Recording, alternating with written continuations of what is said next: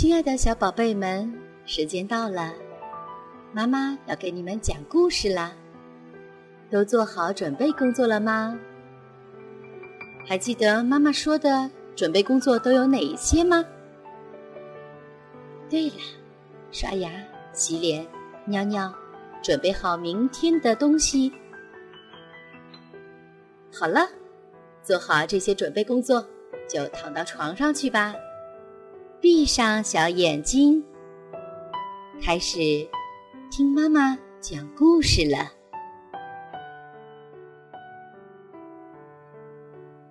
我们今天继续讲丹麦作家安徒生的《海的女儿》。昨天我们讲到，在大海深处有海的王国，国王有一群女儿。最小的一个最特别，他很喜欢安静，更喜欢冥想。他的姐姐们把他们一起从沉船里找到的奇特的东西，都用来布置自己的小花园，而小公主却只要了一朵红玫瑰花和一个大理石的雕像。雕像雕的是一个非常英俊的小伙子，是由白色的大理石雕成的，是在沉船里找到的。小公主在石雕旁种了一株垂柳，垂柳是玫瑰红色的，茂密的枝叶盖过了雕像。向深蓝的沙地垂去，紫色的影子也和柳枝一样摇晃着，像是树梢和树根在玩闹，又像是互相亲吻着。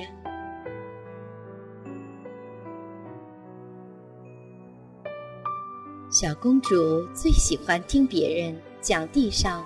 人类世界的故事，他的祖母把知道的一切都讲给他听，讲船、人、动物和城市。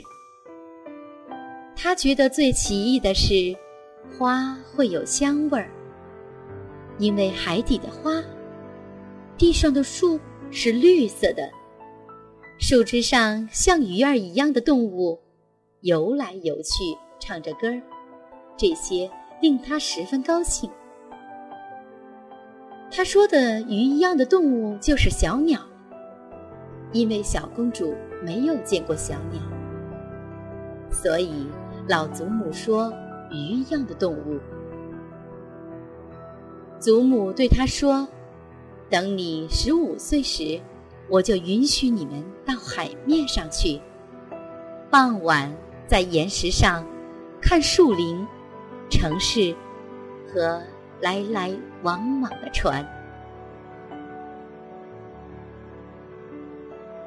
过了一年，有一个公主满了十五岁，但是其他公主一个比一个小一岁。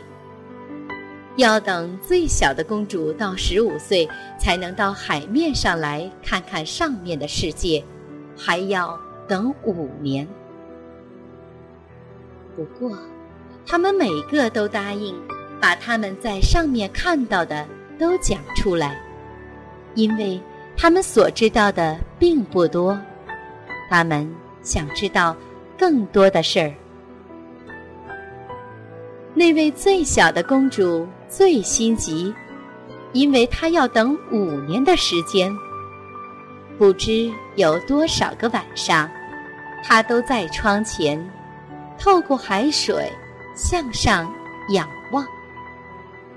鱼儿在四周玩耍，他能看到发出弱光的月亮和星星。因为水的折射，看到的东西要比肉眼看到的大。如果有乌云一样的东西飘过，他就知道那不是鲸游过，就是海面上的船驶过。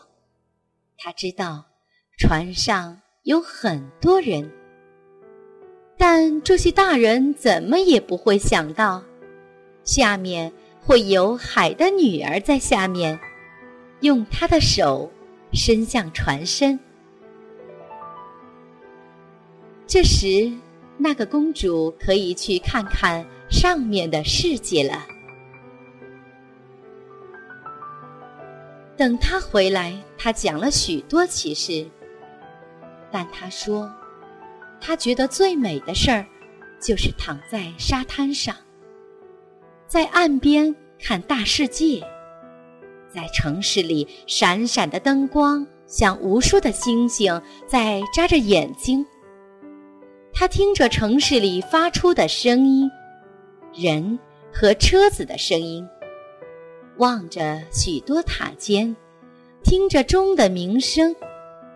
因为他不能到大城市里去，所以他最大的愿望就是到那里去。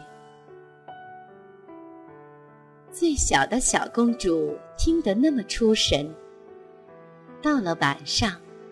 他在窗前向上眺望的时候，想到了姐姐们讲的那个城市，仿佛听到了教堂和钟的鸣声，仿佛也听到了人的喧谑声传来。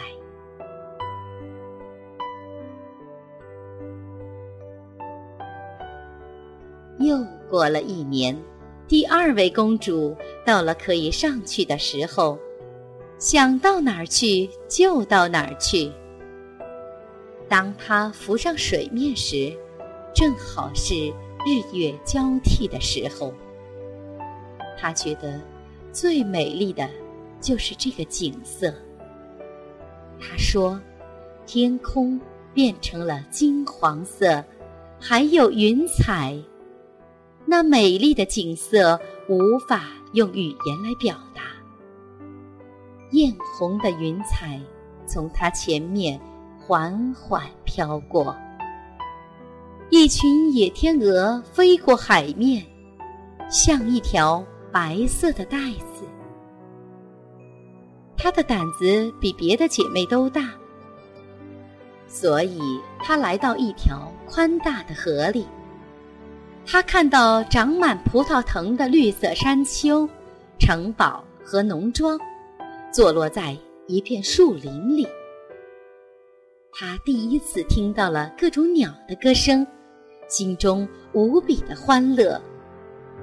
太阳照在身上，他的脸有些火热，不得不一次又一次的钻入水里凉一下。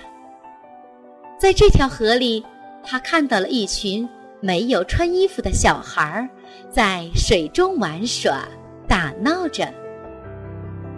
他忍不住想和那群孩子们一起玩闹，但是他们一看到他，就被他吓跑了。突然来了一只黑的东西，那是只小狗。但他是第一次看到狗，狗的样子很凶，他很害怕，匆忙地逃出了小河，来到大海里。但他无法忘记他看到的东西，那些在水里玩耍的孩子，那美丽的树林，还有没有尾巴也会在水里游的东西。